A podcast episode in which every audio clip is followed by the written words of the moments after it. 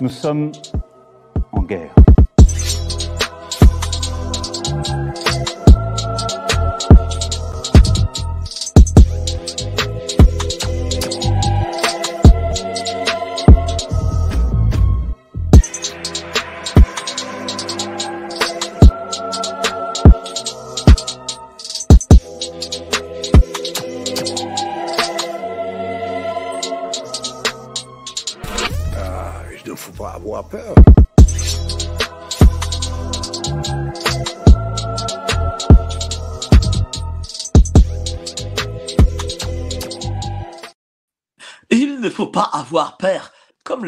Notre euh, bon ami Klaus Schwab. Bonsoir tout le monde, vous êtes sur Géopolitique Profonde. Jeudi soir, c'est évidemment live. Géopolitique Profonde, la chaîne qui est là pour remplacer les médias subventionnés. On est au mois d'août, on est là au mois d'août, on fait des lives au mois d'août. Évidemment, nous avons aussi notre lettre, notre fameuse lettre. N'hésitez pas à la commander en description géostratégie, mondialisme, technosciences, macroéconomie, la lettre qui dit tout et qui ne cache rien. Ce soir, nous sommes avec l'ami Claude Janvier, notre ami Claude Janvier, euh, qui a écrit, qui ne fait qu'écrire d'ailleurs, spécialiste de la Oui. Spécialiste de la finance et des financiers apatrides. Aujourd'hui, il lance son nouveau bouquin, c'est une exclue géopolitique profonde, évidemment, Les Démasqués. Les Démasqués. Bonsoir, mon Claude. Comment tu vas? Oui, aussi, TVADP, TVADP, la grande animateur principal. Comment ça va? Eh bien, bonsoir Mike et bonsoir à toutes et à tous. Eh bien, comment ça va? Très bien, écoute, franchement, voilà. Et j'espère que toi aussi. Et je te remercie de m'inviter. Ben, c'est une, euh, c'est- un grand plaisir. euh, et toi qui y es euh, en Normandie, est-ce que tu, est-ce que tu subis la canicule, la sécheresse annoncée par nos médias depuis six mois? C'est une canicule asymptomatique, une canicule humide et asymptomatique. Waouh. Ça, j'avais jamais entendu ces termes aussi farfelus. Mais c'est voilà. C'est voilà. Euh, pour le pour le coup, bah pff, il fait euh, 25 degrés et pff, 15 degrés la nuit. Fantastique. J'ai un jardin et j'ai mes tomates, elles arrivent à mûrir. En, en plein mois Fabuleux. d'août, c'est quand même exceptionnel. C'est faut le dire, Exceptionnel. exceptionnel. Donc, Ça, euh, voilà. franchement. Donc, il se passe des choses. Écoutez les médias, ils vous disent la vérité. Il faut les écouter. Dis-moi, euh, cher Claude, euh, tu écris, voilà, c'est démasqué. Ouais. Pourquoi le titre démasqué? Mais parce qu'ils sont démasqués dans ce livre, en fait, parce que le bandeau, c'est qui dirige réellement le monde. Et en fait, les démasqués, ben voilà. Et comme je, je pointe du doigt qui ils sont, et je dis voilà, ils sont, c'est eux. Et donc, ils sont démasqués. Voilà. C'est-à-dire que D'où le euh, titre. et- il dirige le monde. La façon Oui. dont, dont- dont- dont- dont tu le dis, il dirige le monde, ça peut paraître un peu. euh, Mais en réalité, on voit que avec la crise sanitaire, qu'il y a eu une accélération euh, d'une sorte de, de- de planification, si je puis dire. Bah, c'est depuis, ouais, c'est depuis la sortie en fait du bouquin de Klaus Schwab hein, et de Thierry Malray, euh, le Great Reset ou le grand, la grande ré- réinitialisation, pardon. En fait, c'est depuis la sortie de ce livre que euh, tout d'un coup, plein de gens ont dit oh ben mon dieu mais qu'est-ce qui se passe? Il faut dire que quand même quand on lit cette bible euh, du forum de Davos, waouh, effectivement on ne peut que rester scotché sur ce qui est écrit sur le plan. Voilà. Alors effectivement, avec ce livre, j'ai voulu euh, déjà j'ai voulu montrer comment une élite organisée, parce que c'est une élite mondiale organisée, utilise des chevaux de Troie euh, au pluriel pour saper tous les secteurs de nos sociétés occidentales et bientôt asiatiques, parce que de toute façon, ils sont aussi en train de se faire miner, etc. Donc c'est vrai que j'ai épluché la finance, j'ai épluché le climat. Bah tiens, puisqu'on parlait du climat à l'instant, euh, parce que il y a ça aussi, ça fait partie du plan. D'ailleurs, c'est relaté dans dans le livre de de Schwab et de Malray, hein, euh, le climat, euh, l'écologie, soi-disant, etc. Les écolos allégés, je les appelle moi. Bref, donc alors voilà, finance, euh, climat, réseau, Là, réseau sur tous les pédocriminel, sujets. Même réseau pédocriminel, et on va y revenir. Mm. Euh, tu parles de, de, de, par exemple de d'Alfred Kinsey, et on va en parler. Wokisme, GAFAM, euh, la chimie, comme avec le Prozac. Voilà, le Prozac, tiens, ça aussi, c'est quelque chose dont on parle pas beaucoup, mais on va en parler tout à l'heure. Ouais. Les libertariens, Strauss et compagnie, tout ça, on va en reparler. Et on va faire une longue émission. On va faire une longue émission parce qu'il faut décortiquer hein, de tout. Mais là, tu as dit quelque chose euh, d'important. C'est que tu as parlé de l'Occident, mais tu as parlé aussi des pays asiatiques. Ça veut dire que euh, même la Chine, je sais pas moi, la Corée, le Vietnam, des, pays comme ça, euh, ou l'Inde, sont aussi des objectifs euh, de ces, de ces Schwab et compagnie? Bah absolument, bien sûr. Pour l'instant, ils, ils ont réussi à détruire malheureusement l'Occident, c'est-à-dire que les pays de l'UE sont totalement détruits. On est, on est dans le gouffre. Hein. Je veux dire, je parle pas uniquement pour la France. Hein.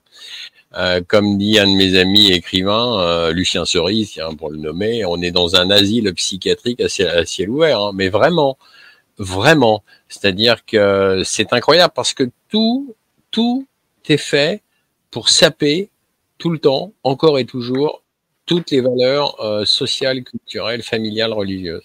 Je vois par exemple ce fameux, tiens, puis, puisque euh, à l'instant tu, tu évoquais euh, le LGBTQ+, etc., ce fameux drapeau arc-en-ciel, c'est devenu, c'est devenu incroyable. Je me promenais il y a peu, euh, l'année dernière d'ailleurs, donc il y a peu, sur une plage d'Oulgat, et qu'est-ce que je vois les paravents de la mairie d'Oulgat hein?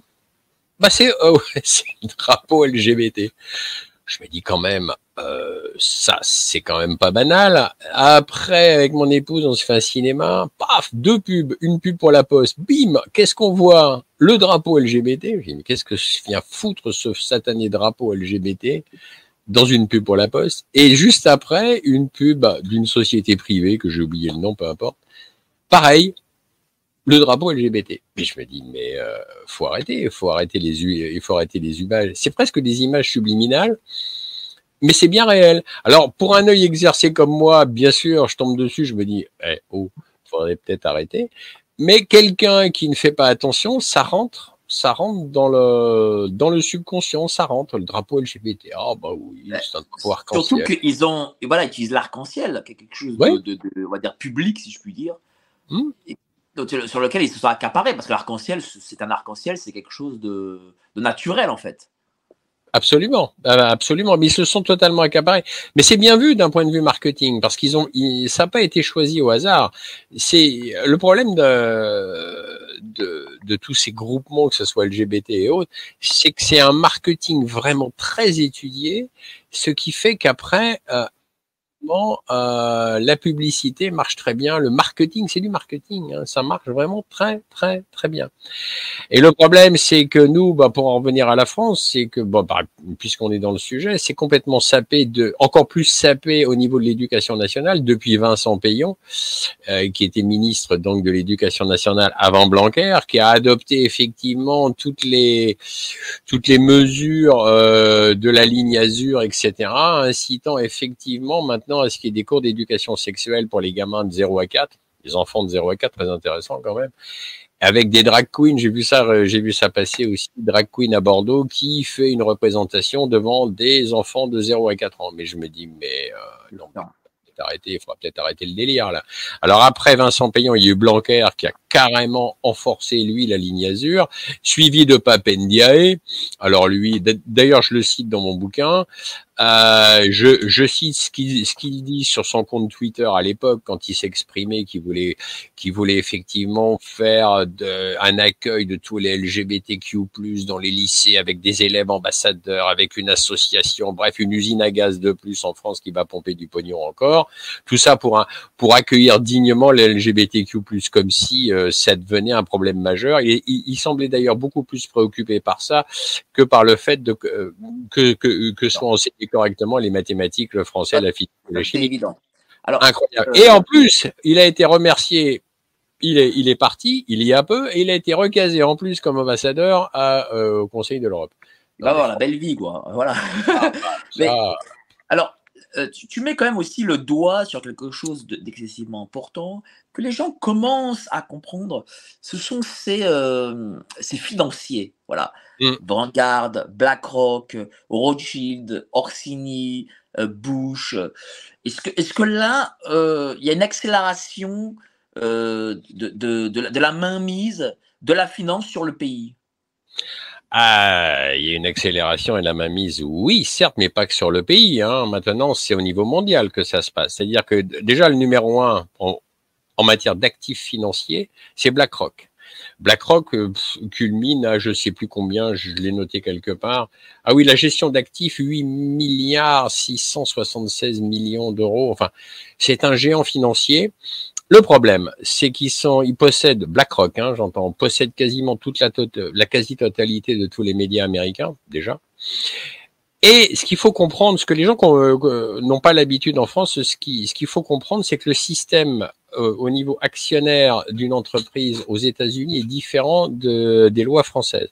C'est-à-dire qu'aux États-Unis, on, peut être actionnaire de 5, 10%, 25% d'une société. Donc on n'est pas majoritaire, mais on a totalement la mainmise quand même sur le conseil d'administration. En France, c'est légèrement différent. Ce qui implique que, alors après, on va, on va me dire, oui, mais comment ça marche? Mais Comment ça marche C'est relativement simple. Il suffit qu'il y ait une entreprise dans laquelle, admettons, BlackRock possède allez, 15% des parts.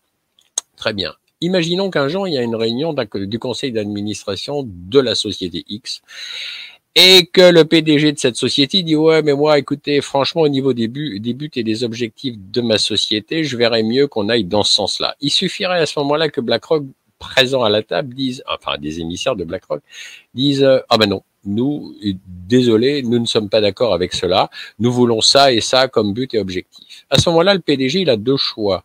Soit il dit non, il s'oppose. Et à ce moment-là, l'émissaire de BlackRock lui dit, OK, vous vous opposez, on retire nos billes. Mais s'il retire là, ça veut dire que l'entreprise, elle se retrouve en porte-à-faux. Elle se dit, mince, si BlackRock retire ses billes, que ce soit 15 ou 20% de, du capital, eh ben, quand, euh, quand c'est des grosses entreprises, ce sont des sommes énormes. Et là, ça fait vaciller l'entreprise. En plus, le, le, cours des actions dégringole, etc., etc. Donc, le PDG de la société n'a pas beaucoup de choix. Il dit, bah, je, bon, d'accord, ok, on va faire comme vous voulez. Et comme ça, BlackRock eh ben, s'assure la mainmise totale de, des entreprises. Ils sont actionnaires de, de tout, hein, Coca-Cola, Pepsi, enfin toutes les grandes marques, etc. Ça veut dire qu'aujourd'hui, ça me fait rire quand quelqu'un, il y a quelqu'un un jour qui me dit, oh, j'achète du Pepsi, j'en ai marre de Coca, je veux plus leur faire, je veux plus leur donner un sou. Ouais, je dis, sauf que BlackRock est actionnaire des deux. Donc, quand vous achetez de toute façon du Coca ou du Pepsi, en gros, vous allez engraisser BlackRock. C'est-à-dire que ce que tu veux dire, c'est que dorénavant, dans le capitalisme actuel, euh, ce ne sont plus les, employés, les enfin, parce que le PDG est aussi un employé euh, de la mmh. société, euh, qui, qui est dans le management. ce sont ces fonds de pension qui dictent, en gros, la loi, qui disent voilà, il faut licencier, je sais pas moi, 5000 personnes, il faut aller dans tel, tel registre, telle communication. En fait, voilà, c'est eux qui, qui, qui, dirigent la société de, de fait. C'est malheureusement le cas. Alors en plus, euh, en plus, ce qu'il faut comprendre avec BlackRock, c'est que BlackRock, c'est quoi derrière? C'est 5000 ordinateurs. Ça s'appelle Aladdin, c'est un acronyme. Hein. Mais l'acronyme, là encore, est bien choisi. Parce qu'Aladdin, on se, on se rappelle l'histoire du fils du tailleur Mustapha qui frotte sa lampe à huile et qui fait apparaître un génie. Comme par hasard, l'acronyme Aladdin, je me rappelle plus ce que ça veut dire, Asset, Liability, blablabla. Bref, en gros, ce système Aladdin, c'est 5000 ordinateurs gérés par 2000 personnes dans des lieux tenus absolument secrets, euh, réfrigérés par un fleuve, ça doit être le Mississippi ou le Missouri, de mémoire.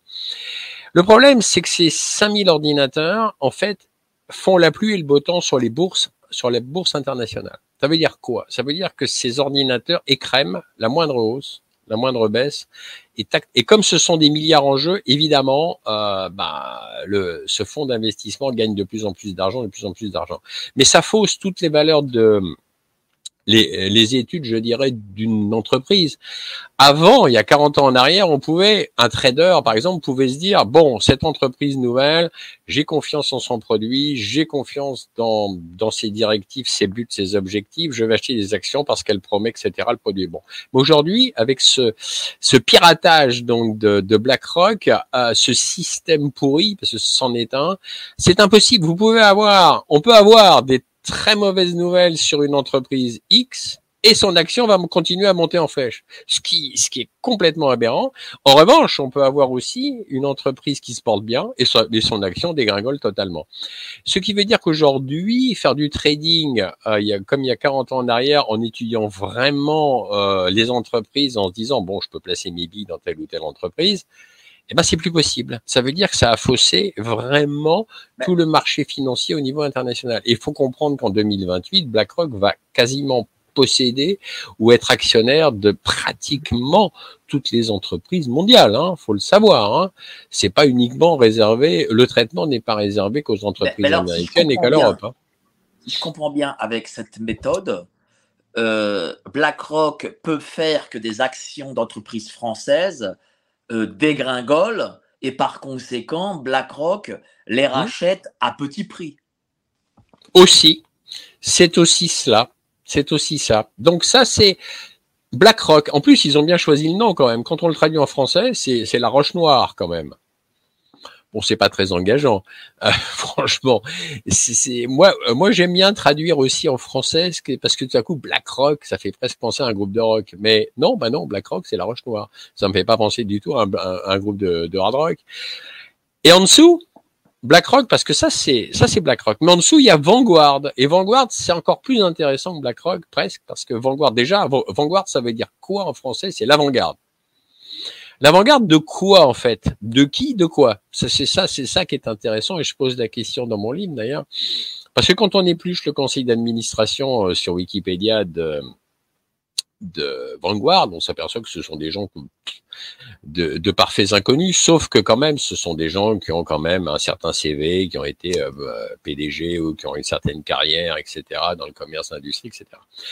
Mais sauf que qui est derrière dans Vanguard C'est les grandes familles, c'est les fameuses 13 grandes familles, c'est-à-dire Orsini, Vanderbilt, euh, Rothschild, Dupont de Nemours, etc., qui n'aiment pas beaucoup d'ailleurs se retrouver sous les feux de la rampe. Alors ce qui est intéressant avec Vanguard, c'est que vous pouvez pas y rentrer, c'est-à-dire que personne peut y rentrer.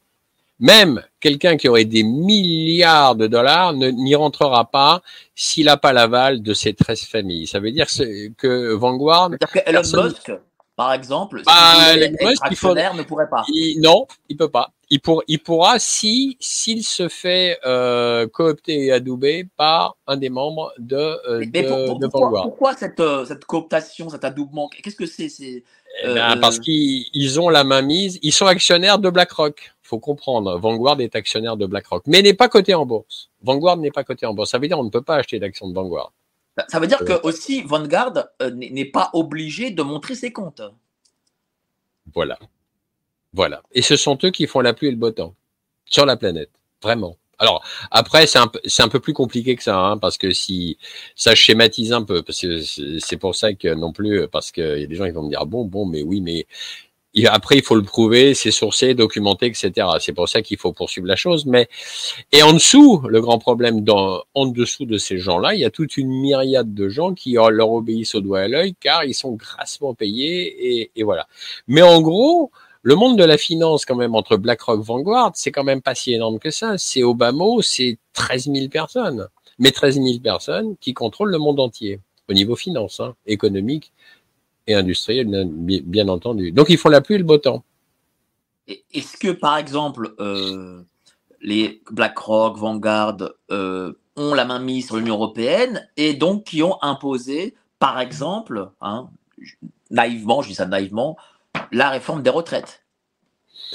Ah ben, de toute façon, notre euh, le président Emmanuel Macron, comme tous les présidents de l'Union des pays de l'Union européenne, sont à la solde donc de Bruxelles, donc à la solde des États-Unis et à la solde effectivement de la finance internationale.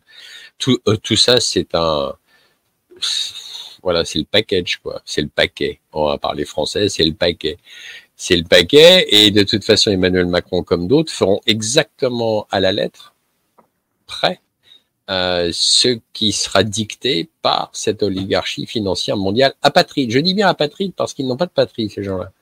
Comment, comment ça n'a pas de patrie? C'est-à-dire qu'ils ont, enfin, ils ont une nationalité, j'imagine. Mais... Oui, mais c'est. En fait... des Français, par exemple. Ah, dans les, dans les grandes familles là que j'ai citées, oui. non.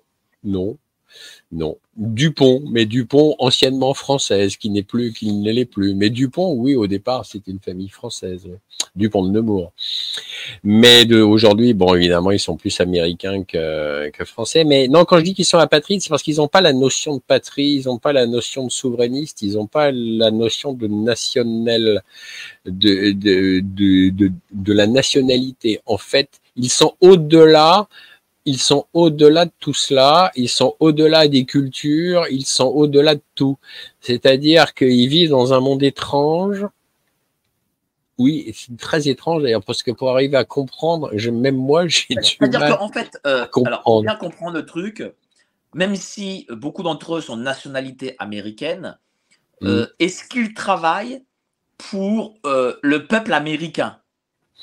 Ah non, de toute façon, ce qu'il faut comprendre, ce qu'il faut comprendre, c'est que ces gens-là et, et, et, et, ceux qui travaillent avec eux ne veulent absolument pas le bien des peuples. Je dis des peuples au pluriel. Absolument pas. Ils ne veulent que leur bien à eux. Point les bien-être des peuples, le côté, euh, le côté humaniste, le côté humanitaire, ils n'ont donc cure. Je veux dire, et c'est ça qui nous amène à la grande dualité d'aujourd'hui, qui d'ailleurs, c'est pour ça qu'aujourd'hui nous, sommes vraiment dans une époque charnière, parce qu'on est vraiment dans une lutte aujourd'hui ouverte entre le monde oligarchique, euh, financier apatride dont je viens de parler, donc États-Unien euh, et Europe, contre effectivement le monde multipolaire euh, voulu par les BRICS, dont la Russie, la Chine et, le Brésil et tous les autres pays. Et c'est vraiment aujourd'hui, nous sommes dans une guerre économique et industrielle à mort, je dirais, parce que de toute façon, il en ressortira, il en ressortira un vainqueur. Et je souhaite évidemment, pour ma part, et je ne suis pas le seul à le souhaiter, que ce soit le monde multipolaire qui l'emporte, parce que l'hégémonie du dieu dollar, ça y est, ça commence à bien faire. L'hégémonie des, des, terroristes américains et des politiciens américains, ça commence à bien faire. Et il est vraiment le temps aussi que l'Europe reprenne sa souveraineté. Alors, il y, y, a tout un chapitre sur Great Reset et sur Clochefab. Mm. Donc, on a beaucoup parlé ici du Great Reset. Peut-être moins un peu de, de Clochefab. Euh, qui est réellement Clochefab et euh, est-ce que est, est, euh, est l'instigateur ou il est un ouvrier de ordre, de, cette 13 famille, par exemple?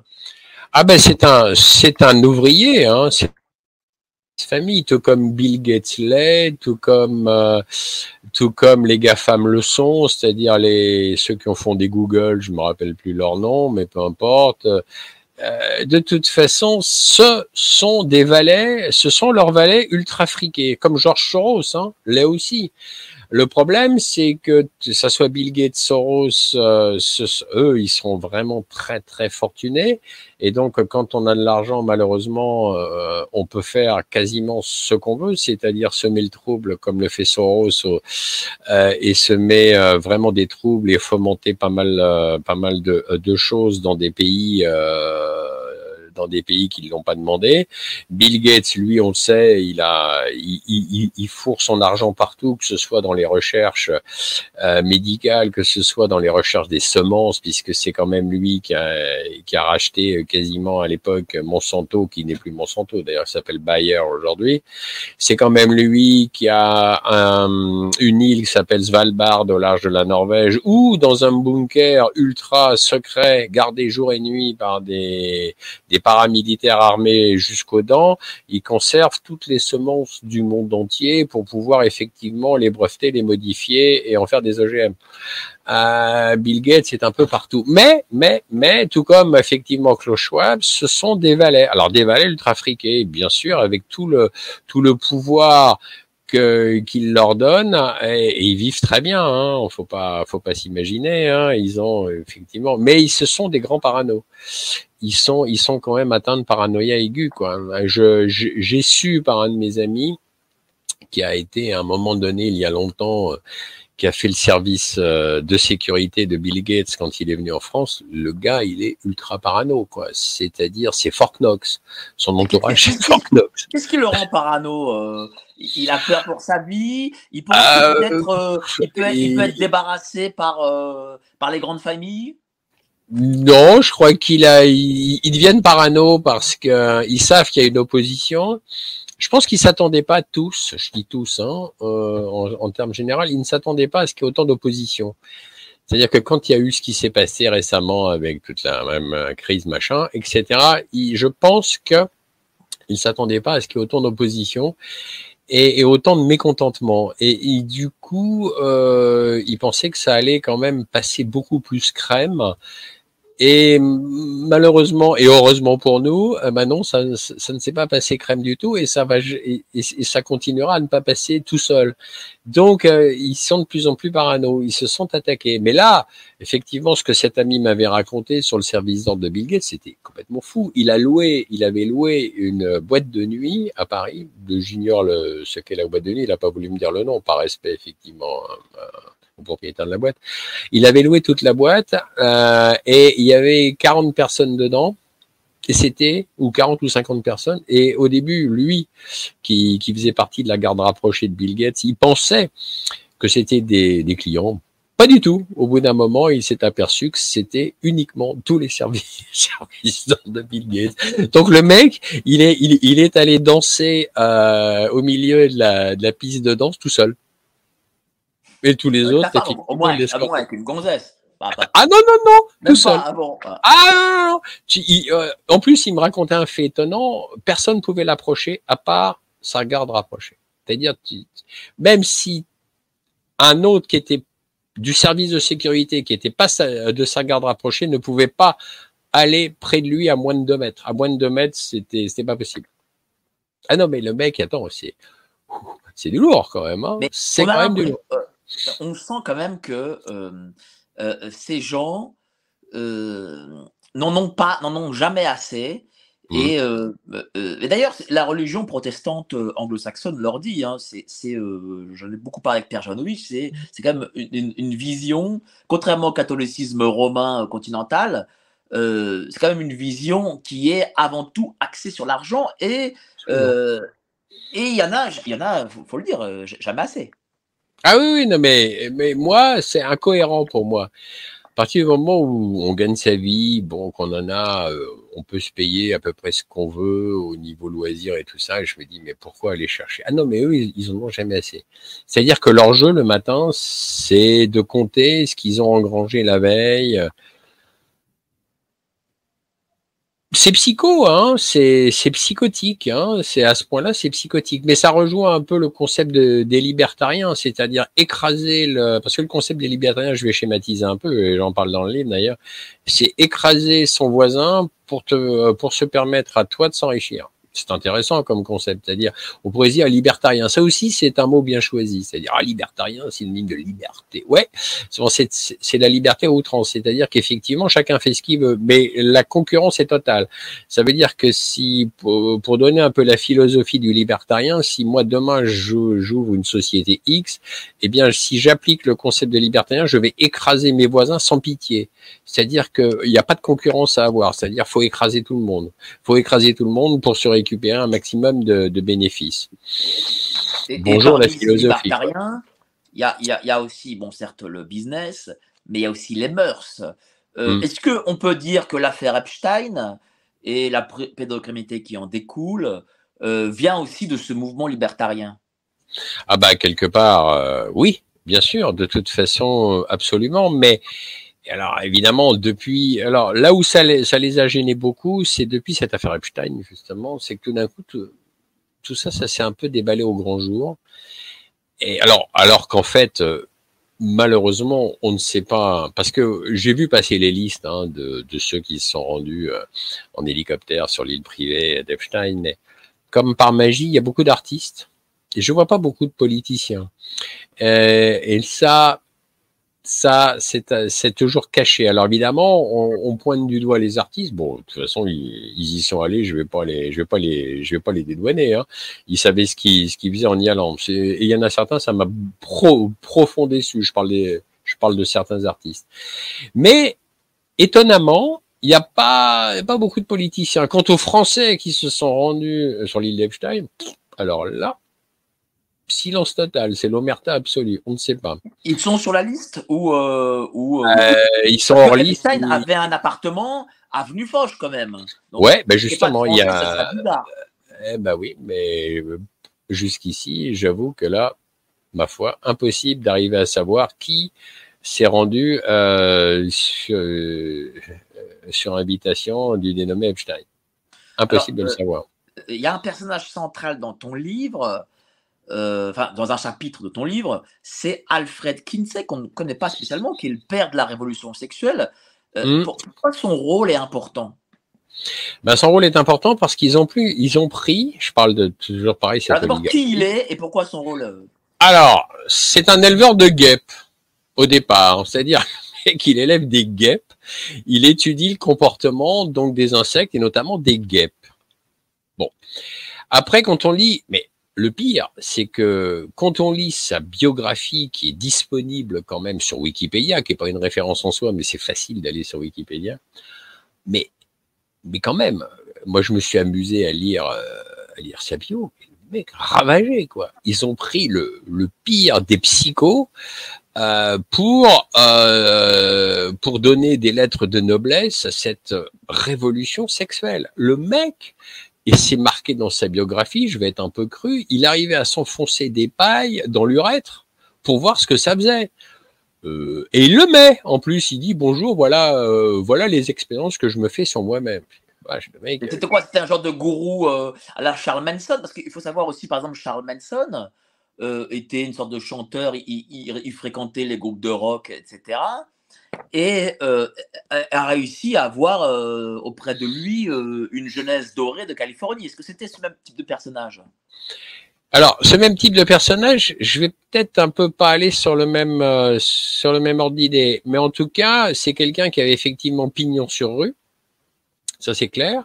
Et pour une raison mystérieuse, enfin mystérieuse oui et non, parce que quand on réfléchit, c'est pas mystérieux du tout. C'est lui qui a été pris comme modèle à suivre pour effectivement amener toute cette révolution soi-disant sexuelle, alors qu'en fait c'est qu'une perversion sexuelle. Et c'est ce mec-là que euh, bah, qui a donné naissance au planning familial, qui a donné naissance à toutes ces espèces d'associations qui sous couvert d'aider euh, les gens en fait euh, ne sont que malheureusement qu'un relais euh, d'une perversion sexuelle déguisée parce que c'est complètement cela malheureusement Ouais, et on est en plein dedans C'est d'être débridé totalement? Qu'est-ce que c'est exactement?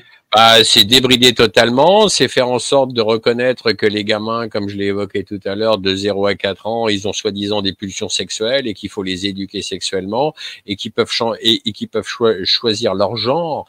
Non mais on rêve quand même, un gars. Lui, c'est le père de ça. Euh, Ah, c'est euh, le père de ça. C'est, ça a été, ils se sont, je parle de toute cette espèce d'oligarchie, euh, donc ensuite avec l'OMS et tout ça, parce qu'après c'est arrivé sur l'OMS, c'est arrivé à l'ONU, l'OMS, etc. Donc, c'est parti de ce gars. Ah oui, oui, lui, c'est bien. C'est lui le gourou. C'est lui notre euh, le pape entre guillemets. euh, et et on le prend comme modèle. Et tout découle de euh, de ce gars qui était quand même psycho, quoi. C'est un psychotique, quoi. Un psychotique pervers. Et, et, et, et ça, on se dit, mais au bout d'un moment, mais c'est quand même incroyable de prendre les pires, les pires des criminels et les pires des psychos pour arriver à, à montrer, à les montrer comme modèle. Mais je crois que c'est un peu récurrent dans tous les domaines, malheureusement. Et son mouvement, euh, tiens, pour qu'on puisse comparer, qu'on puisse avoir une certaine, euh, un certain point de vue, euh, par rapport aux, libertins du XVIIIe siècle, qu'est-ce que c'est euh, C'est euh, Ah bah, les plus loin? Ah bah ça va beaucoup plus loin parce que là, là Kinsey c'est carrément débridé. Les libertins du XVIIIe siècle. J'ai j'ai rien. Non mais ce qu'il faut comprendre, c'est que moi je pense que j'ai rien contre ce que les gens font de, leur, font de leur corps à partir du moment où tout se passe entre adultes consentants. Après, le, les personnes font ce qu'ils veulent. Mais là où ça devient, euh, ça devient impensable, c'est quand tout d'un coup, ça dérive sur des enfants, ça dérive sur des adolescents. Et là, là, non. Là, je dis non.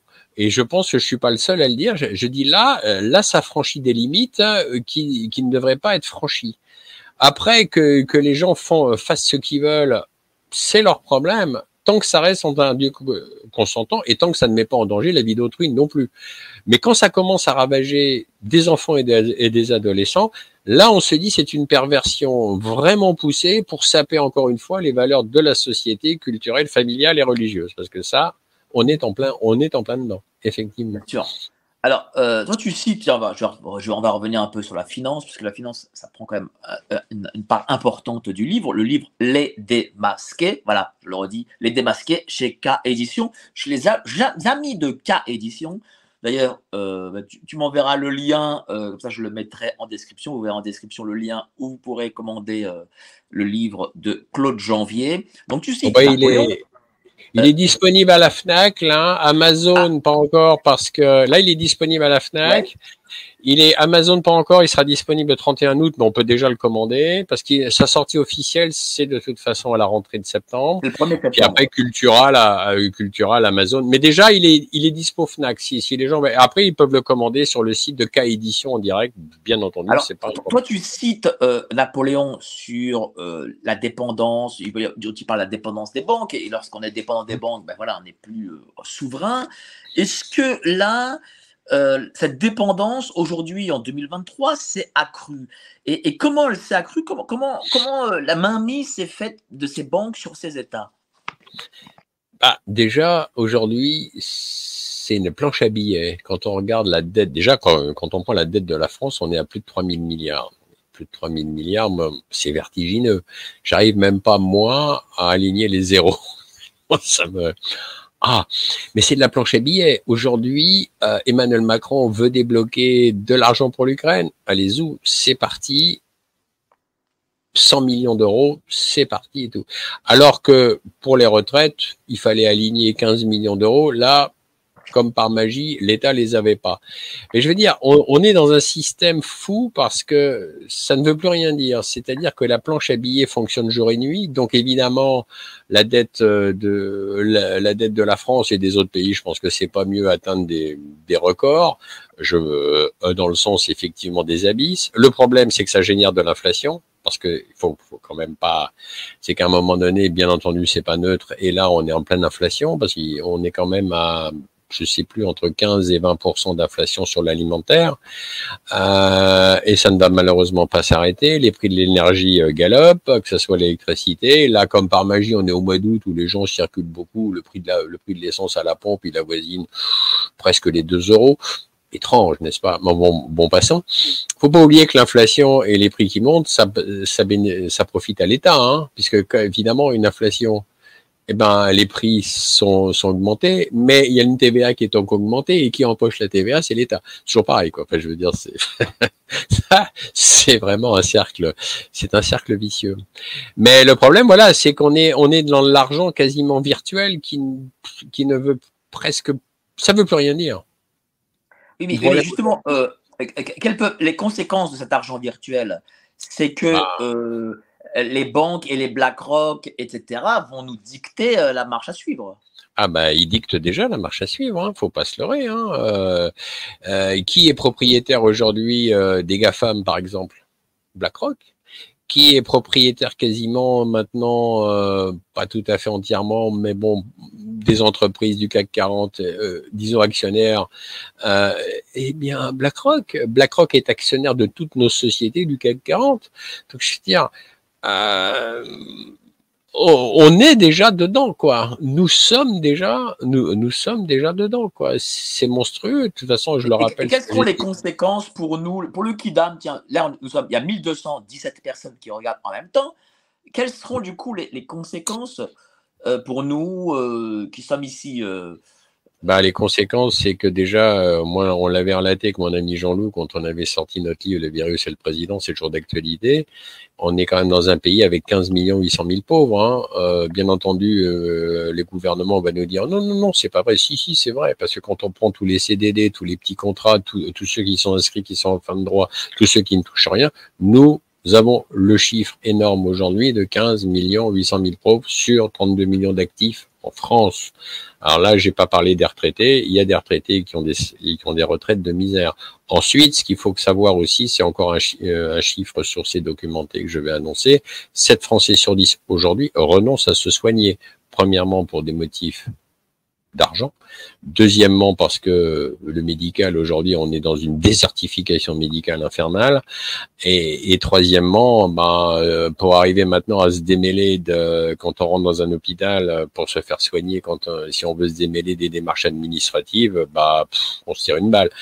Donc ça fait 7 Français sur 10 renoncent à se soigner aujourd'hui, ce qui est quand même énorme. Et il faut comprendre que malheureusement, c'est pas du tout en train de s'arranger. Euh, donc voilà, et l'inflation de plus en plus, il y a des gens, ils, ne peuvent plus euh, avec cette inflation. Il, y a beaucoup de gens qui aujourd'hui ne partent pas en vacances. Il y a beaucoup de gens aujourd'hui qui, qui de, de plus en plus se serrent la ceinture.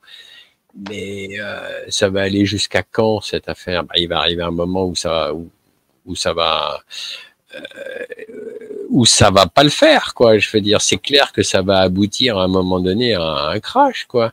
En plus, comme comme l'État, parce que ce qu'il faut comprendre avec l'État français, qui est un État profond, hein, puisqu'il obéit toujours à cet État profond supérieur, c'est que ne voulant pas le bien d'autrui, ils ne veulent pas le bien des peuples et du peuple français, évidemment, c'est qu'ils ils sont même en train de s'attaquer à la petite bourgeoisie, c'est-à-dire aujourd'hui la petite bourgeoisie qui se croit à l'abri derrière un certain revenu, derrière un peu de confort, une petite maison, une petite auto, etc., des petites vacances et tout, mais ils sont pas à l'abri du tout parce que de plus en plus les taux se resserrent, de plus en plus les, les impôts augmentent, de plus en plus il y a des charges à payer, de plus en plus ils sont pris pour des vaches à lait.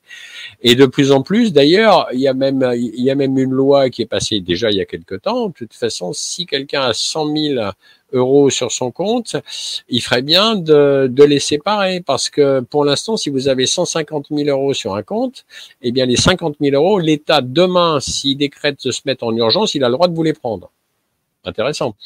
Et pour l'instant, c'est 100 000 euros le plafond. Mais bientôt, à mon avis, ça va dégringoler. Et donc, il y a intérêt pour ceux qui ont un peu de sous en banque. Je serais vous, moi, j'arrêterais de le mettre en banque. Mais bon, ça, chacun fait ce qu'il veut. Mais... mais, moi, je vais te dire, euh, tu as parlé de la petite bourgeoisie. Et entre nous, euh, bon, je ne souhaite pas de mal aux, gens, mais euh, j'ai l'impression qu'elle est très endormie et ah qu'elle se fasse un peu euh, euh houspiller, on va dire, par l'État et les pouvoirs publics, ça lui ferait pas de mal. Parce que euh, à un moment donné, il faut se réveiller quand même, quoi. Ah mais c'est pas faux. Le problème c'est que, moi, moi j'arrive quand même souvent quand je fais mes courses. J'ai une communication assez facile, donc je discute des fois avec un soit euh, citoyen lambda que je rencontre en faisant mes courses, en faisant la queue dans un magasin et tout. Et je suis effaré souvent du manque de culture et surtout du manque d'information d'une bonne majorité de la population. Et je ne parle pas uniquement de gens qui, qui ont, qui ont l'air de pas avoir euh, beaucoup d'instructions ou qui n'ont pas fait beaucoup d'études, parce que curieusement, je rencontre des gens des fois qui n'ont pas eu la chance d'avoir beaucoup d'instructions, qui sont certainement beaucoup plus réveillés, pour certains, que des bobos, euh, que des petits bobos bourgeois, etc., et qui ont l'air, euh, bon, bah, qui ont l'air bobos, quoi, et qui eux sont, alors, complètement à l'ouest, quoi. Parce que le problème, c'est ça, c'est que quels médias ils regardent pour se renseigner? Bah, d'ailleurs, je crois qu'on en avait discuté un jour, Mike, ensemble, et tu m'avais dit, si ma mémoire est bonne, qu'il y a 20 millions de gens scotchés devant les JT de TF1, France 2, France 3. Et on parle même pas de BFM TV, là. RTL et France Inter. Là, c'est le, le quintet. Voilà. Et le problème, c'est ça. C'est comment arriver à, euh, à, ouvrir les yeux de ces gens-là qui sont scotchés euh, tous les jours que Dieu fait sur ces journaux télévisés qui racontent que des bobards. Moi, je les regarde quasiment jamais, mais de temps en temps, j'en regarde un quand même pour me tenir au courant. Et je suis toujours effaré du nombre de bobards et de bêtises qu'ils peuvent raconter. Mais le problème, c'est que les gens le croient.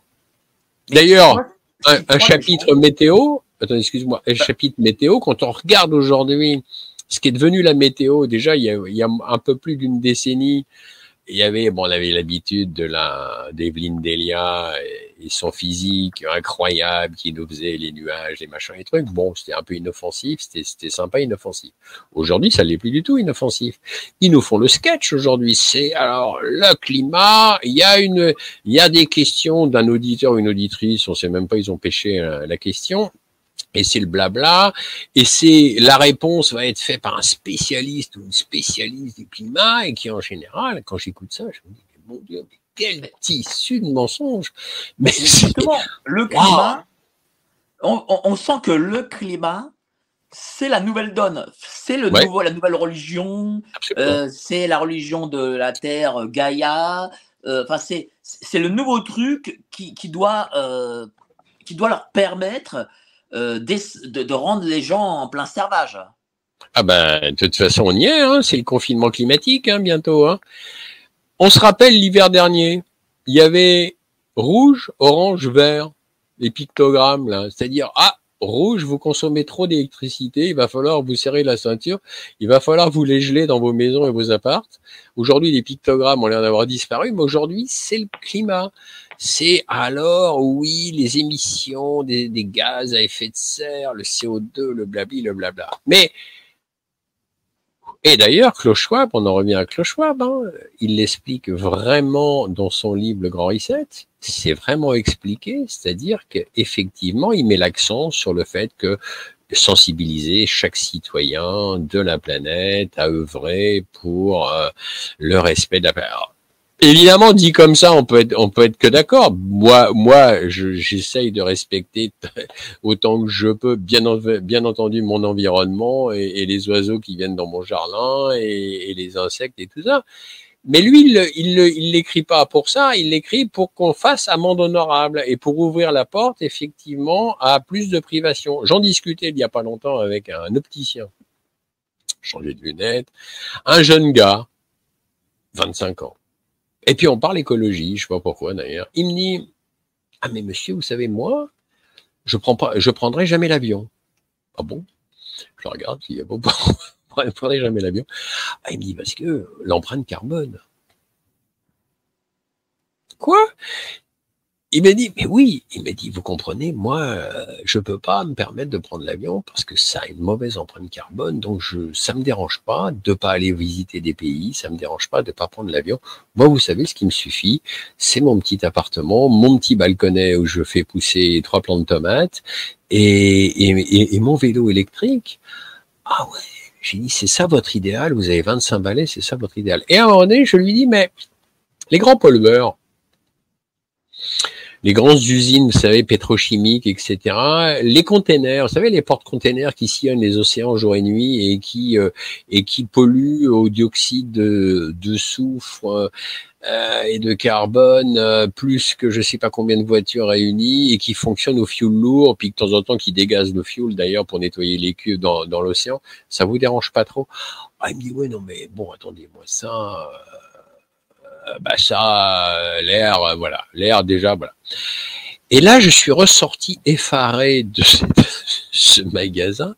Je me suis dit, bon, waouh, le gars, il a 25 ans et il est déjà formaté. C'est-à-dire que tu sens, toi, toi, tu sens que tu as une jeunesse qui est soumise à, à, ce que réclament l'État, les médias, etc. Alors en général, j'en sais rien parce que effectivement, je pas dit, je peux pas euh, faire une généralité, mais enfin ce jeune-là que j'ai rencontré, il était dans cette euh, optique-là. Je présume qu'il n'est pas le seul. Et, et, de toute façon, s'ils sont en train de nous dire, parce que je l'ai vu passer il y a pas longtemps, que bientôt on va on, on, va ne pouvoir prendre l'avion que quatre fois par an, hein, quatre vols par an par personne. tu sais, je l'ai vu passer il y a pas longtemps. Tu as tu as été euh, nombre de fois dans les manifestations contre le pass sanitaire. Voilà, on parle oui, que du pass sanitaire. Oui, oui. Et entre nous, euh, à l'époque où il y avait beaucoup de monde, il y avait 50, 100 000 personnes. Entre nous, euh, tu n'as pas vu beaucoup de jeunes de moins de 25 ans. Pas faux, c'est vrai. C'est vrai, j'ai pas vu beaucoup. C'est vrai, tout à fait vrai. Oui, effectivement, c'était surtout des, des 30 quad, des quadras et, et quinquas et, et, plus âgés. Oui, c'est vrai. C'est tout à fait vrai. Euh, moi, c'est ce que je remarque. Regarde, par exemple, et, ça, tu en parles très bien dans ton livre, euh, de la euh, malbouffe, de la junk mm. food, Uber Eats, Coca, Pizza, le Quintet Plus. et ça, pour le coup, on a une jeunesse qui s'est convertie à ça. Ah ben totalement. En plus, c'est vrai que j'ai tout un chapitre sur l'arnaque du bio parce que aujourd'hui, le bio est une arnaque. Alors, je ne, il y a peut-être des gens qui vont me dire oulala. Le problème, c'est pas le bio que je conteste. Euh, si on fait pousser ces légumes bio dans le jardin, pas de souci, j'ai pas de souci avec ça. Le problème, c'est que quand on analyse froidement les choses, il est impossible aujourd'hui d'avoir autant de légumes bio dans tous les étals de tous les supermarchés de France et de Navarre et, et, de se rendre compte que de l'autre côté, il y a quand même encore 80% ou 90% des terres qui sont arrosées par les produits chimiques. Alors, il faudrait m'expliquer comment on peut arriver à produire autant de légumes bio en, euh, en, ayant autant de terres euh, infestées de, de, pesticides et de fongicides. Alors donc déjà là, il y a une arnaque. Après, j'ai décortiqué évidemment toute la chose, que j'avais fait une grande, une grande enquête euh, il n'y a pas si longtemps que ça je m'étais rendu compte qu'effectivement, pour, pour prendre un exemple, l'huile d'olive, hein, que tout le monde, ah, moi je regarde dans, dans les étals du supermarché, je me dis, c'est quoi ces huiles d'olive? Je regarde provenance de l'UE et extra UE. Ah, fantastique, et c'est une huile d'olive bio. Je me dis là, ça peut pas, c'est pas possible. Déjà, on ne sait pas d'où elle provient. Extra UE, alors en plus, les pays n'ont pas la même réglementation que nous, on pourrait avoir. Donc tout ça, c'est du bio bio, et on sait même pas d'où ça vient. Une bonne huile d'olive bio, elle, viendra peut-être de Grèce, elle viendra peut-être euh, du Maroc, mais elle sera et, elle sera produite par une personne, enfin par une petite exploitation, et il y aura surtout son taux d'acidité qui sera marqué sur la bouteille. Il faudra qu'elle soit entre 0 et, et 0,8, pas plus de 0,8 degrés d'acidité. Au-delà, elle est trop acide pour être consommée et, elle fera, elle, fera pas autant de bien que ce qui est vanté sur les étiquettes. Voilà, mais ça faut le savoir, faut avoir enquêté sur le sujet. Donc voilà, et aujourd'hui la malbouffe, bah, de toute façon la malbouffe, on, est en plein dedans. Hein. Quand on voit effectivement le, record euh, déjà des McDo, de, et puis je, bon, moi je suis rentré quelques fois dans un McDo parce que quand même, si je veux bien parler de quelque chose, il faut, il faut que je rentre quelque part pour pouvoir en parler. Donc j'ai été manger quelques fois dans un McDo je peux pas dire que je me sois régalé. Et quand je me suis amusé à regarder, parce que quand on tourne, il y a ils mettent ça sur un set, quand on tourne le set, on voit toute l'analyse. Oh, on en prend plein la tête. Les glucides, les lipides, les protéines, les blis, les blancs. Bah justement, tiens, pour, quelqu'un qui n'y connaît pas trop, explique-nous ce que, ce que tu vois. Alors, je me rappelle plus vraiment ce qu'il y a sur ce tableau, mais en tout cas, c'est tellement compliqué déjà. Alors, normalement, ce qui, ce qui apparaît sur ce tableau, c'est que ce qu'on est en train de manger chez McDo, c'est équilibré. Bah non.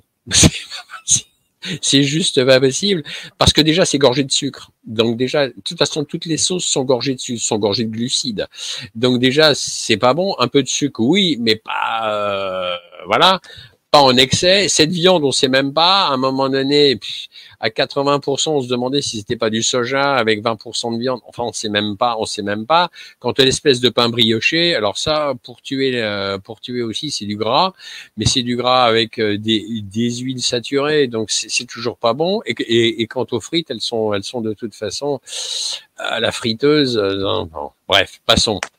Rien de produits, Pourquoi tous ces produits? Est-ce qu'il y a une volonté euh, peut-être de, euh, de rendre les gens obèses, les sédentariser Oui, oh oui, et d'ailleurs, moi je remarque, et c'est dramatique, hein, je, suis désolé de le dire, mais il je n'ai jamais vu autant de, personnes obèses chez les jeunes.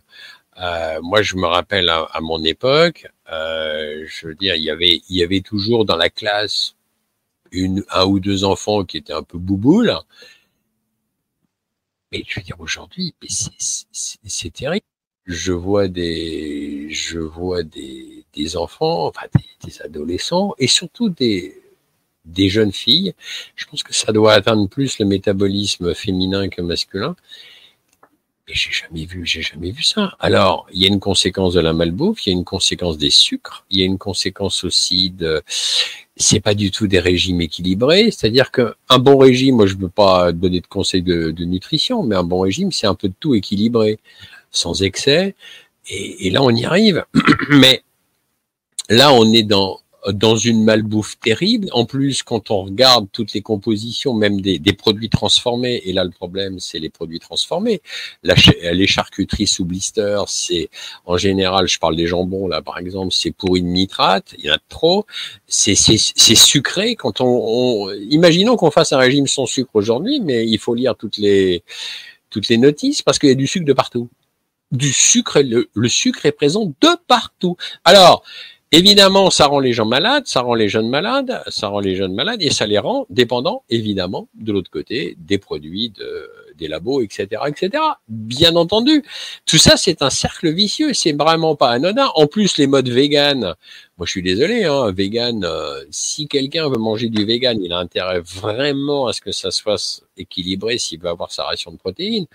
Bon, après, chacun fait ce qu'il veut. Mais quand je regarde par qui, euh, aux États-Unis, quelles sont les, grandes entreprises agroalimentaires qui ont récupéré le marché vegan, ils ont même réussi à sortir un steak qui saigne pour ressembler à un steak vegan. Hein je parle d'un steak vegan. Ils ont même réussi à sortir un steak vegan qui saigne pour que le vegan se dise ah oui, ça ressemble à un steak de bœuf saignant. Mais tu sais, le, euh, le, pire, c'est que, euh, bah, tiens, je, je, vais raconter un peu ma vie. J'ai été, moi, équipier à McDo euh, quand j'avais 18 ans. Donc, là, ouais, ouais, à, ouais. McDo rue de Provence. Hein, donc, euh, ça, ah oui, bah voilà. J'ai fait ça un an. Rue de Provence, c'est-à-dire derrière euh, le Galerie Lafayette et le Printemps. J'avais pris 10 kilos à l'époque. Hein. J'avais pris 10 kilos. Quand même. Voilà. Ah ouais, pour te comme dire, quoi. Donc, euh, voilà, comme quoi. Mais tu sais, le McDo, c'est même pas le pire, parce qu'aujourd'hui, les jeunes, même McDo, peut-être même un peu périmé, aujourd'hui, les jeunes, je le vois, euh, ils vont dans des, dans des chaînes de. Euh, qui s'appellent Otacos, c'est les trucs de tacos, ah oui, où ils oui, mangent, oui. où ils mangent jusqu'à des portions euh, de 1 voire 2 kilos. Imagine, des portions de 1 et 2 kilos de bouffe. Et d'ailleurs, il y a des influenceurs sur YouTube qui, qui, ont un, qui, ont un, succès fou où il y a des concours de celui qui va manger euh, euh, la plus de portions et qui sont Ouais. vus par des centaines de milliers, des millions, des, des- des- des vidéos qui, qui sont même plus vues que, que, que des émissions de télévision de, de prime time. Et ça, pour le coup, c'est encore pire. Voilà, je te dis vraiment, McDo, c'est encore euh, léger quoi, par rapport à, ce, à ces phénomènes euh, qui arrivent. Et moi, je vais te dire, là où c'est dangereux, pourquoi je parlais de sédentarisation et d'obésité, c'est parce que euh, lorsqu'un pouvoir sait que sa jeunesse, qui normalement a de la fougue, est sédentarisée et obèse, eh ben, c'est une jeunesse euh, qui ne se révolte pas. Absolument, et qui va rester scotché devant des écrans de télé, d'ordinateur et de jeux vidéo. Et la boucle est bouclée. Comme ça, la propagande continue, continue, continue, simplement. Ah mais non, mais c'est ouais, ça. On est en plein dedans. Malheureusement. Hein.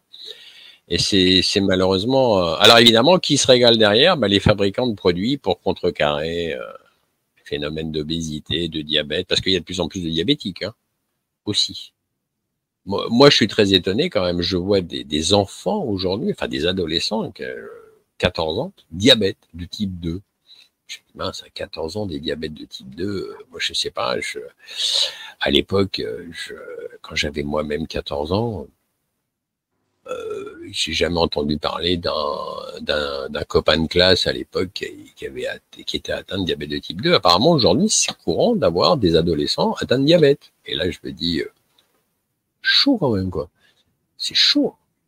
Là, on, là, on se rend compte que voilà. Mais c'est pareil, c'est un des, chevals de un des chevaux de Troie, pardon, de cette oligarchie qui avance sur tout un tas de plans pour saper encore une fois toutes les valeurs de nos que- sociétés et, et faire en sorte que la majorité des gens se retrouvent en esclavage, parce que c'est ça le but. C'est-à-dire que l'oligarchie, tiens, ça c'est une question qu'on me pose souvent les gens.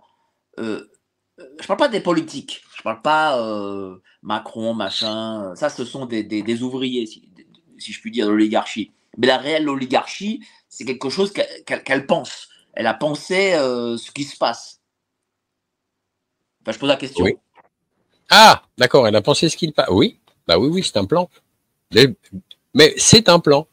C'est un plan. Je veux dire, c'est-. Alors ceux qui qui, arrivent pas à s'en convaincre, c'est très étonnant. Je suis je suis assez étonné toujours de me dire, mais c'est un plan. Regardez ce qui se passait il y, a, il y a 30 ou 40 ans en arrière et regardez ce qui se passe aujourd'hui. Mais je pense aujourd'hui, ce qui brouille les pistes, c'est que comme il y a une avancée technologique incroyable, électronique surtout, c'est que ça brouille les, ça brouille les cartes au niveau de, de, la réflexion des gens. C'est-à-dire que moi aussi, à un moment donné, j'ai failli tomber dans le panneau. Je me suis dit, mais, enfin, il y a longtemps de ça, je me suis dit, avec cette évolution technique, euh, technologique et électronique, euh, la compréhension des gens va effectivement euh, augmenter. Eh ben non, grave erreur. Grave erreur, je pense qu'il y a un décalage de plus en plus euh, flagrant entre les progrès techniques, électroniques et industriels et la, la, la mentalité, la capacité des gens à, à réfléchir. Et je pense qu'aujourd'hui, malheureusement, comme beaucoup de gens sont scotchés, on en revient toujours pareil, aux écrans de télé et, euh, sur TikTok, bon, j'ai rien contre TikTok, hein, mais je veux dire, et sur euh, et des jeux vidéo, je pense qu'au bout d'un moment, les gens, ils arrivent plus à voilà. Et donc, alors effectivement, ils savent, il y en a certains, ils savent se servir d'un téléphone certainement mieux que moi, mais pour le reste, alors là, il se passe rien et malheureusement, euh, c'est un lavage de cerveau et c'est une machine à laver, à laver les cerveaux, j'entends, perpétuel, c'est-à-dire qui s'accentue. Et effectivement, ajoutons à cela les drogues légales, parce que je fais aussi une allusion, donc, enfin, une, Bah, au Prozac. d'ailleurs, au Prozac, par exemple. Faut, faut quand même pas oublier que, et j'en parle effectivement dans mon livre, qu'aujourd'hui en France, enfin, euh, c'est toujours, on est à peu près dans le même chiffre. Il y a quand même 120 millions aujourd'hui de boîtes de tranquillisants et de somnifères consommées par an en France. En France, nous sommes donc 66 millions euh, d'habitants, 120, 120, un peu plus de 120 millions de boîtes consommées. Ce qui veut dire que si on retire déjà les très jeunes enfants, que j'ose espérer quand même que leurs parents ou leurs médecins vont pas leur filer du Prozac ou du Lexomil, euh, donc on, s'adresse là à des personnes adultes, enfin adolescents adultes, et etc. C'est énorme. Ça veut dire que si on retire ceux qui ne prennent jamais de, de ce genre de substance, ben ça veut dire que ceux qui en prennent, ils en prennent. Hein. Waouh Ça fait quand même déjà 6, 66 Mais- millions si on prend le chiffre Qu'est-ce que fait le Prozac? Tiens, pour, pour, pour parler à ceux Alors, de- qu'est-ce que fait le Prozac? Le-. Alors, le problème du Prozac, c'est c'est un inhibiteur, ça déconnecte les neurones, et le problème, c'est que la personne après, euh, alors il y a eu Malheureusement, ça a poussé le Prozac à des homicides. Il y a, il y a des gens qui, qui ont commis des crimes sous Prozac. Il y a des gens qui se suicident sous Prozac parce que le, le Prozac, euh, ben, c'est une distorsion de la, une distorsion de la réalité. En plus, c'est assimilé à la drogue du violeur. Ça veut dire qu'aujourd'hui, le fameux GHB, quand on parle du GHB, gna, gna, gna, gna, ben, c'est le Prozac. Le Prozac, bon, je vais pas donner la recette ici parce que j'ai pas envie que ça, que ça circule, mais je veux dire, le Prozac, effectivement, inhibe inhibe euh, la personnalité de l'individu. Donc la personne, elle, peut, alors autant elle peut être douce comme un agneau, autant elle peut avoir des envies d'homicide, et il y a eu des homicides commis sous Prozac, je le répète, autant elle peut se suicider, parce que, et autant elle peut avoir des pulsions effectivement sexuelles débridées, etc., etc. En fait, c'est une vraie calamité. Et en fait, on a, on a une population qui aujourd'hui entre les drogues légales et les drogues illégales, on a une population qui est quand même droguée droguée à je ne sais pas combien de pourcents, mais une majorité de la population qui, qui est droguée quand même. Hein, faut le savoir. Donc ça aussi, ça ne facilite pas à la capacité de réflexion, malheureusement. C'est-à-dire que derrière, il y a tout. Il y a euh, la propagande des écrans, euh, du cinéma, euh, de- du téléphone, des GAFAM. euh, il y a euh, la nourriture. euh, il y a euh, le Prozac. On est, euh, on est entouré de tout en fait. De, de, de- voilà. Ah, On on est on est entouré de tout et les gens feraient bien de, de commencer à ouvrir les yeux sur tout ça parce que c'est pas uniquement pour faire plaisir hein, qu'on qu'on en parle, que ce soit toi qui en parle, moi ou d'autres. hein. Je veux dire, c'est pas pour notre plaisir qu'on en parle, mais en réalité, euh, beaucoup de gens feraient bien d'ouvrir les yeux parce que s'il y va de leur survie, de leur sécurité et surtout de la, euh, de la survie de leurs enfants et de leurs petits enfants. Parce que plus ça va aller, plus ça va devenir euh, infernal. Je veux dire, plus plus on est dans un conglomérat euh, de produits chimiques, de d'images subliminales, de bourrage de crâne, etc. Et, et Et tout ça, ça va aboutir à pas grand-chose de bon. De toute façon, Attali, on, a, on avait parlé lors d'une de ses vidéos, il y, a, il y a déjà quelques années de cela. Euh, il disait de toute façon, il y a une minorité en haut qui vivra, qui vivra bien il y a une caste en dessous qui essaiera d'atteindre cette minorité, mais de toute façon, ils n'y arriveront jamais. Mais cette caste en dessous vivra à peu près à leur crochet, vivra à peu près bien. Tout ça, ça représente une, quand même une minorité. Et la majorité de la population mondiale, il a bien dit mondiale, vivra en esclavage et passera son temps à chercher à se nourrir. Fantastique. Voilà. Et c'est exactement cela, hein, c'est exactement cela qui nous pond au nez. C'est exactement ça. Parce que pour l'instant, il y a quand même malheureusement forcé de constater qu'on est dans une paupérisation de la France, on est dans une paupérisation pardon, des pays européens, et que malheureusement, ça ne s'arrange pas. Ça ne va pas aller en s'arrangeant si on n'y met pas un coup de frein, parce que là, ça commence à bien faire. Mais alors, du coup, euh, est-ce qu'il y a quand même... Euh, euh, tu as parlé des BRICS. Est-ce que parmi peut-être les BRICS résistent à ça? Ou est-ce que les BRICS sont aussi euh, dans le mondialisme en réalité? Bah oui, quelque part ils sont dans le mondialisme, mais la grande différence, c'est que les BRICS essayent de prendre soin de leur peuple. C'est ça la grande différence. Ça veut dire que le monde oligarchique états-unien, otanusien, ne prend pas soin des peuples. Ils veulent ils veulent pas prendre soin des peuples. Ils veulent le pouvoir pour eux l'oligarchie, la minorité. Le monde multipolaire, c'est légèrement différent. Bien sûr qu'à la tête, ce sont des gens qui ont, un, rayonnement mondial, bien évidemment, mais ils veulent, à la grande différence, c'est qu'ils veulent le bien des peuples. Et c'est là la grande différence. C'est-à-dire que bien sûr, on peut critiquer, on peut critiquer le président Poutine. Bien sûr, on peut, on, peut critiquer Xi Jinping, le président Xi Jinping. On peut, on peut critiquer aussi le président Bachar el-Assad. Mais ce sont des gens qui ont essayé et qui essayent de faire quelque chose pour le bien-être de leur peuple. Alors après, on peut me dire, oui, c'est pas vrai. Si, c'est la vérité. Quand on bah, regarde ce que... un peu de Bachar al-Assad, parce que toi, tu vas souvent euh, en Syrie, et je tu vas encore prochainement en Syrie. Tiens, parle-nous euh, justement du cas syrien, toi qui, toi qui le connais bien.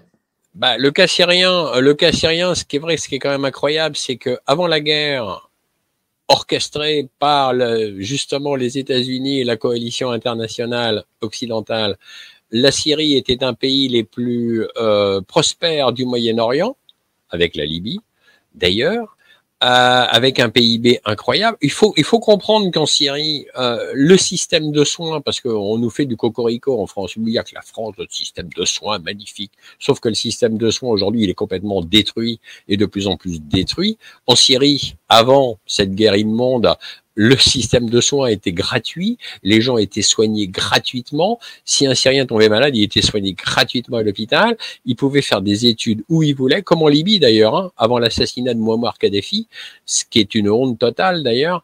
Les Libyens vivaient très bien et avec un, très bon PIB. Après, il y a eu le déchaînement, comme le président Bachar el-Assad, pardon, a pas voulu se soumettre à des histoires de gazoducs et de pipelines qui arrivaient du Qatar euh, président Bachar, il avait Bachar el-Assad avait signé déjà un accord avec la avec la Russie pour l'exploitation de son pétrole. Il a dit moi non, c'est hors de question. La coalition internationale s'est déchaînée. Alors c'est sûr qu'aujourd'hui le, PIB de la Syrie malheureusement est tombé bas. Aujourd'hui il y a une inflation terrible et galopante que j'ai pu constater en, en, y allant effectivement. J'y suis allé deux fois déjà et, euh, et récemment.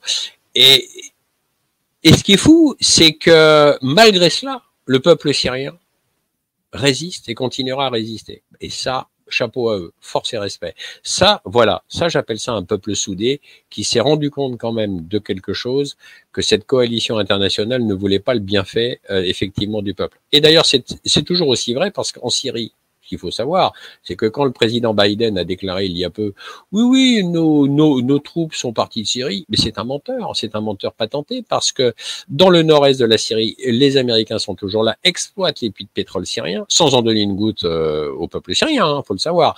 Ils exploitent aussi des, des champs de blé parce que le nord-est de la Syrie est très fertile par rapport au sud de la Syrie. Il y a des champs de blé énormes que les Américains ont fait main basse dessus, qu'ils exploitent jusqu'au dernier épi de céréales, qu'ils vont vendre ailleurs, mais qu'ils ils en donnent toujours pas au, peuple syrien. Et il y a toujours l'énorme base d'Altanf dans le sud de la Syrie qui fait des milliers de kilomètres carrés. Donc quand les Américains disent on est parti de la Syrie, c'est du pipeau et du violon. On a l'habitude, ce sont des menteurs patentés. Ceci dit, donc voilà où on en est. Et alors, euh, le président Bachar el-Assad a tenu bon malgré tout cela. Il s'est fait aider heureusement du Hezbollah et, et, des Russes, hein, qui sont toujours présents d'ailleurs en Syrie aujourd'hui, et le Hezbollah aussi d'ailleurs.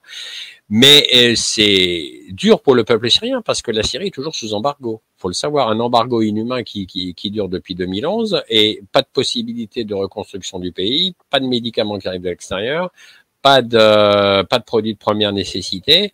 Donc le peuple syrien, c'est très très dur pour eux. Il y a des nourrissons et des enfants qui meurent tous les jours à cause de cet embargo pourri. Hein. Faut le savoir. Hein. Alors que cet embargo devrait être levé parce que de toute façon cet embargo ne, ne fait souffrir que le peuple euh, et le peuple ne pliera jamais. Donc, ah, s'il vous plaît, si quelqu'un m'entend un peu de, de, de, des hauteurs politiques, là, s'il vous plaît, la France pourrait demander l'arrêt de l'embargo inhumain qui pèse sur le peuple syrien et ça pourrait avoir un effet domino et arrêter de faire mourir des nourrissons et des enfants. Merci. Et, et donc, et, et, et, quant à la Libye, pourquoi euh, bah, la coalition internationale a voulu, a, voulu abattre le régime de Muammar Kadhafi Parce que Muammar Kadhafi voulait mettre à bas le, dollar et voulait créer une banque africaine où le dollar n'était pas roi.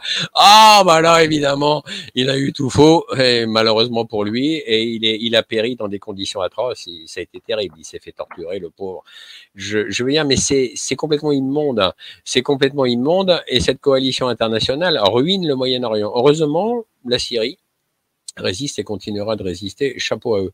Quant à la Russie, le président Poutine et le président Xi Jinping, mais ils font ce qu'ils peuvent pour effectivement faire en sorte que leur pays prospère. Et quand on prend la Russie avant l'arrivée de Poutine et quand on l'apprend aujourd'hui, bah, je suis désolé, le PIB montre bien que quand même le président, le président Poutine a fait ce qu'il fallait quand même pour que l'économie russe monte et se porte bien. Parce que ce qui me fait un peu rigoler aujourd'hui, c'est les sanctions. Oui, ça fait souffrir l'économie russe. On entend le pipeau des médias de masse, ça me fait hurler de rigolade. J'ai des amis qui, qui, qui à Moscou récemment qui sont rentrés, ils m'ont dit, attends, laisse tomber.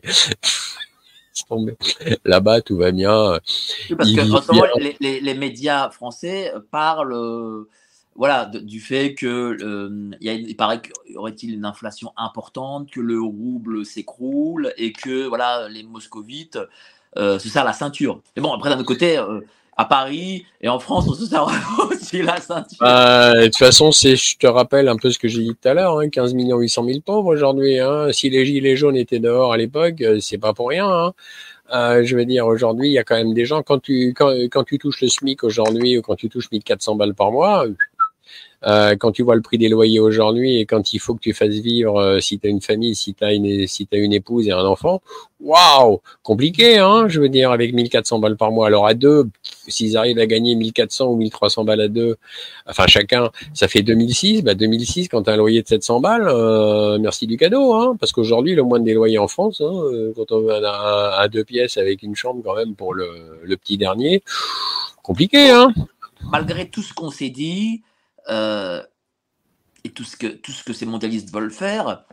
Euh, comment tu vois l'avenir en France? Est-ce que tu sens que malgré tout, euh, tu as une, petite prise de conscience, à quelque chose qui fait que ou Bah écoute, oui, le mécontentement gagne du terrain. Depuis cette crise des Gilets jaunes, avec ensuite ce qui s'est passé, le mécontentement gagne du terrain. Il y a de plus en plus de gens mécontents, de plus en plus de gens qui ouvrent les yeux bah, que ça continue. Maintenant, ouvrir les yeux, c'est une chose. Après, il faut, il, faut quand même essayer après d'être actif. Et, je, et donc, euh, ça peut passer par de la désobéissance civile, non violente, bien entendu. Ça peut passer par de ne pas obéir à des ordres stupidos. Euh, par exemple, là, Emmanuel Macron veut resserrer la vis au niveau des médecins, au niveau des arrêts de travail. Non mais attends, on rêve là. Je veux dire, euh, je connais, je, je connais un, un, médecin, mais il spira pas à ça. Alors voilà, bah voilà, ça c'est, il spira pas à ça. Pourquoi bah, se à ça Ce qu'on fait, les, ce qu'on fait à un moment donné les policiers, moi je pensais que bon, ils allaient tenir, bon, évidemment. Bref, ils n'ont pas tenu. Et euh, mais, mais, mais, faire des actions ciblées comme ça, ça peut être aussi une solution? Ben oui. S'il y a une majorité de gens qui le font, c'est toujours le problème. S'il y a une majorité de gens qui le font, bien entendu, au bout d'un moment, il, il va se passer quelque chose. Mais est-ce que tu sens cette solidarité euh, populaire? Est-ce que, est que, ça existe? Euh, Il y en a plus qu'avant. Maintenant, il faudrait peut-être le temps aussi de d'arrêter les dissensions entre certains partis souverainistes que je ne nommerai pas ici. Enfin, ils se reconnaîtront de toute façon, mais il faudra arrêter peut-être des querelles de clochers. Faut, je pense qu'il est temps de s'unir. Il est temps de passer à l'union. Il est temps de passer à, une réconciliation. Hein. Je suis voilà pour employer des termes euh, que c'est pas euh, pas que moi qui les qui les qui les emploie, mais je veux dire, euh, il est temps effectivement l'union.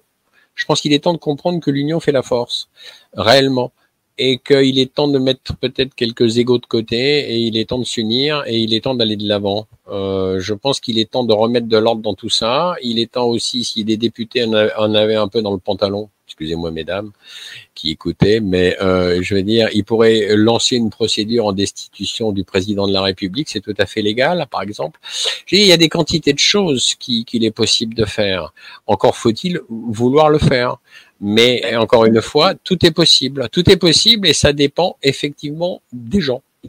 Ben, on va recevoir justement, tu parles de destitution, notre ami euh, David Van Amalric, euh, qui est avec son avion là, qui fait toutes les plages de France. Ah oui, oui, oui, j'ai vu ça, oui, très bien. On le reçoit. Voilà, on le reçoit euh, dimanche soir. On va le recevoir dimanche soir pour parler de, de, son action, parce que je pense que quand même son action, elle est intéressante et euh, elle peut faire réfléchir. Je pense que c'est pas idiot. J'en avais parlé justement à, de la destitution à Bistro Liberté à Dupont-Aignan, me dit Oh non, non, euh, il faut pas mentir aux gens. Et puis, en fin de compte, la Dupont-Aignan, a chargé David, demandera aussi la destitution. Il fera, je crois, un texte pour la rentrée. En tout cas, Mais c'est bien.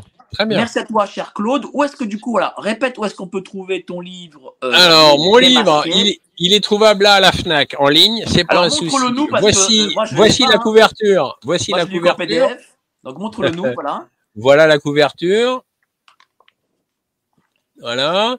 Il est disponible donc chez l'éditeur K Édition. Il est disponible Fnac en ligne et disponible aussi sur Amazon, mais vous le recevrez pas avant début septembre et sur les Cultura aussi disponible et vous le recevrez, le recevrez pas, pardon, je vais y arriver, dès, avant début septembre, ce qui est dans pas longtemps, euh, effectivement. Claude va me donner le lien euh, où on le trouve chez K Édition. Et du coup, le lien euh, sera en description après la vidéo. Euh, vous êtes plus de 1566 personnes en même temps à regarder. Merci à vous. Merci à toi, euh, cher Claude. Achetez son livre. Il est passionnant et vous apprendrez des choses. Vous apprendrez des choses. Oui, parce qu'on n'a pas tout dit. Hein. Je n'ai pas tout dit. Voilà. voilà. Merci à toi, cher Claude. Merci, Mike. C'était vraiment un plaisir de te recevoir encore une fois, hein, évidemment, à chaque fois. Euh, voilà.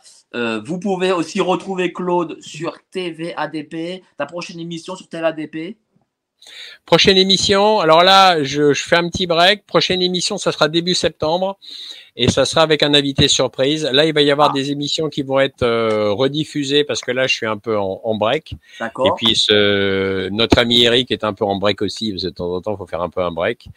Et puis, mais euh, de toute façon, ça sera, c'est toujours tous les vendredis soirs de 20h à 21h en direct et après, de toute façon. Voilà, suivez TVADP, suivez Claude Janvier et Eric Montana.